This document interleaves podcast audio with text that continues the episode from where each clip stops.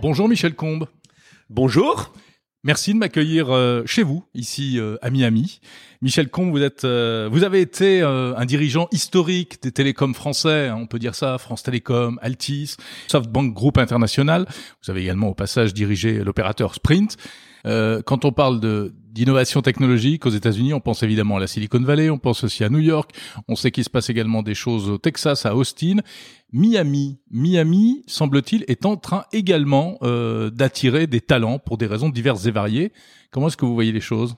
Alors Miami, c'est devenu effectivement une, une plaque centrale dans l'économie euh, digitale, euh, dans la growth tech, comme on dit, avec à la tête de Miami un maire euh, jeune, un maire dynamique, qui a vu l'intérêt d'essayer de développer autour de Miami une activité digitale en faisant venir progressivement des les compétences nécessaires, c'est-à-dire à la fois des compétences financières, donc pas mal de, de fonds d'investissement sont venus s'installer à Miami au cours des quelques années qui viennent de s'écouler, des entrepreneurs euh, qui viennent euh, d'un peu partout aux États-Unis, mais également pas mal de Français mmh, euh, qui mmh. viennent s'installer à Miami parce qu'ils trouvent les moyens financiers de se développer, un investissement dans l'éducation qui est important avec un lien fort entre l'éducation et, et, les entreprises pour permettre d'établir cette cette relation cette relation intime, et puis derrière, bah, je dirais des marchés, le marché américain bien sûr qui peut être servi à partir de Miami, mais aussi le marché de l'Amérique latine.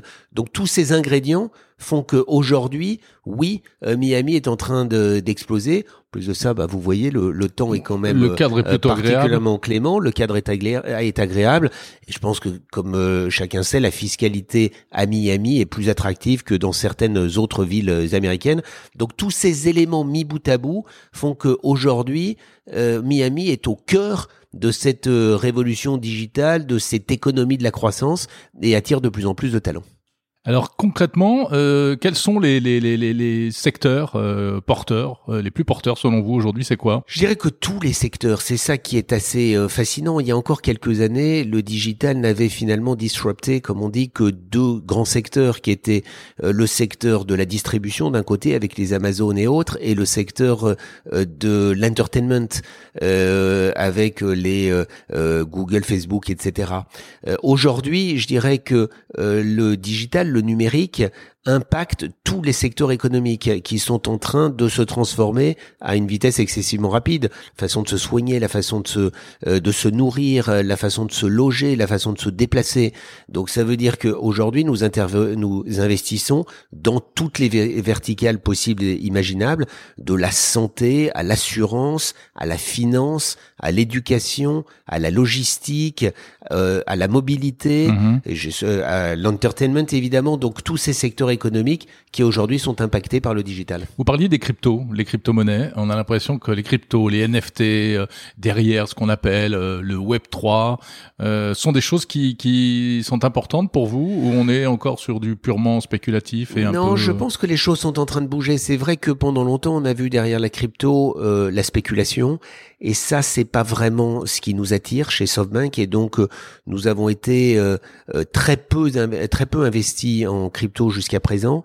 Mais derrière la crypto, il y a la blockchain, qui est une technologie euh, exceptionnelle, qui est en train de changer la façon de voir un certain nombre de secteurs économiques. Et donc, c'est sur la base de la blockchain que euh, le groupe SoftBank est maintenant, aujourd'hui, en train de regarder des investissements. On a investi pour euh, 2 milliards, je dirais, au cours des quelques mois qui viennent de s'écouler, dans des entreprises de blockchain, que ce soit des exchanges ou que ce soit des boîtes qui effectivement euh, utilisent les NFT. Euh, cette boîte française, Sorar, mhm. dans laquelle nous avons investi il y a maintenant quelques mois, qui est un, à la confluence du foot et du NFT et qui change l'expérience ou l'interaction avec euh, avec le foot. On a tous joué avec les cartes Panini quand on était euh, gamin.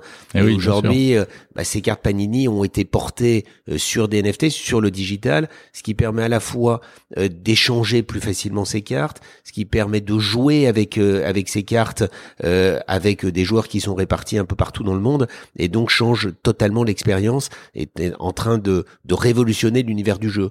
Donc c'est une nouvelle stratégie d'investissement d'investissement, alors qu'on l'appelle le Web 3.0 ou comme on souhaite, mais c'est euh, la, la, défi, comme on dit, euh, donc euh, dans le domaine de la de la finance, mhm. l'impact de, de, la blockchain était également très important. Donc vous nous verrez en tous les cas de plus en plus regarder avec intérêt ces secteurs dans l'utilisation de la blockchain comme un enabler de nouveaux modèles économiques qui sont en train de se bâtir. Donc pour 2022, qu'est-ce que vous voyez? Sur quoi vous allez miser?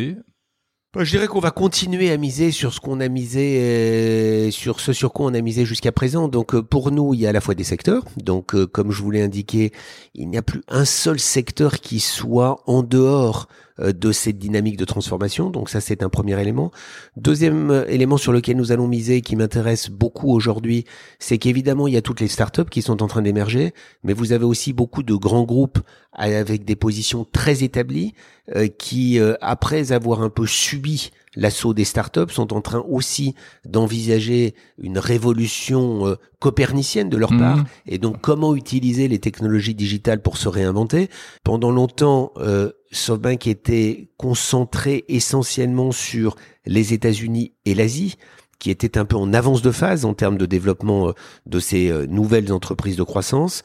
Aujourd'hui, une part importante de nos ressources ont euh, shifté, ont bougé vers l'Europe mhm. et la France en mhm. particulier, vers l'Amérique latine aussi, euh, qui est aujourd'hui nous sommes le premier investisseur de technologie en Amérique latine.